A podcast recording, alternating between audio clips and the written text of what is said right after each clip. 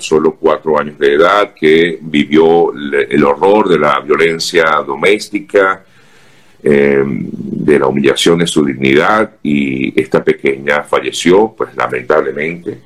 Eh, y ante este hecho tan terrible, ella estaba junto con su madre y el eh, esposo o pareja de la madre en, en Ecuador.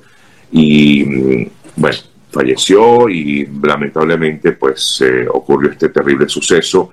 Ambos, ambas personas fueron detenidas, presas, Justamente eh, Leonardo, a raíz de eso, buscó que se hiciera justicia para su pequeña y por ello llegó hasta Ecuador. No obstante, eh, lo más reciente es justamente la razón por la cual queremos conversar con, con Leonardo, es que al parecer la eh, madre de la pequeña y pues presunta agresora o tuvo que ver con este tema, estaría, se habría fugado, es lo que tengo entendido. ¿Puedes contarnos un poco más, Leonardo, por favor? Sí, Sergio. Bueno, ya desde el 3 de febrero se, se había cumplido, se cumplió un año desde que declararon a Andreina culpable de la muerte de Paula, le sentenciaron a 17 años y 4 meses, igualmente a su pareja. Eh, con, todo, con todas las pruebas y, con, con, y ya con una sentencia, igualmente le han dejado en libertad, le siguen dejando en libertad con unas medidas cautelares una de las medidas cautelares era usar el grillete electrónico, lo cual nunca pudo usar porque no había disponible.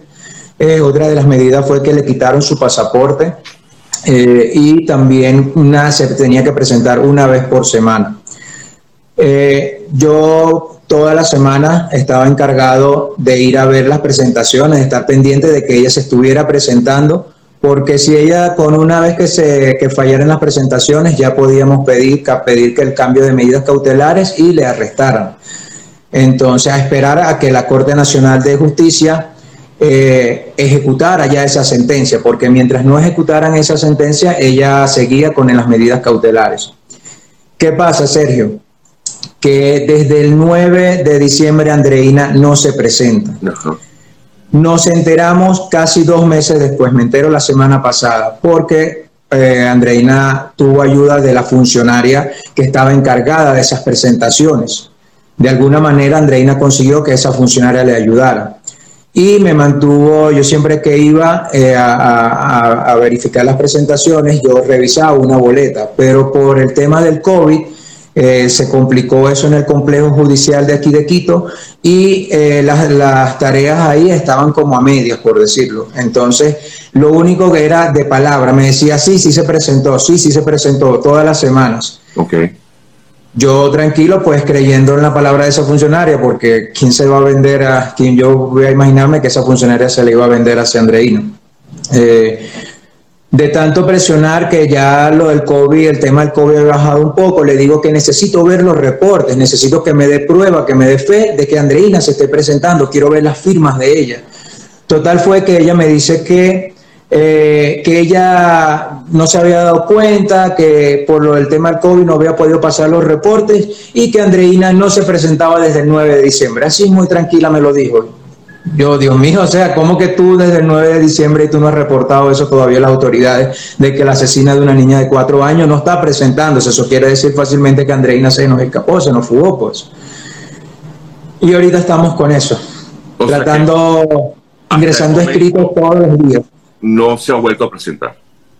No se ha vuelto a presentar.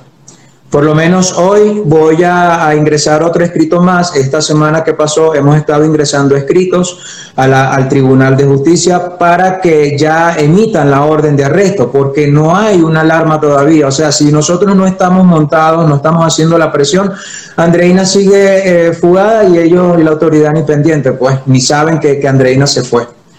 Entonces, hoy, el día de hoy voy a ingresar otro escrito más junto con los abogados donde se sigue solicitando que emitan ya la orden de arresto para Andreina, porque ya incumplió una de las medidas cautelares que es la presentación.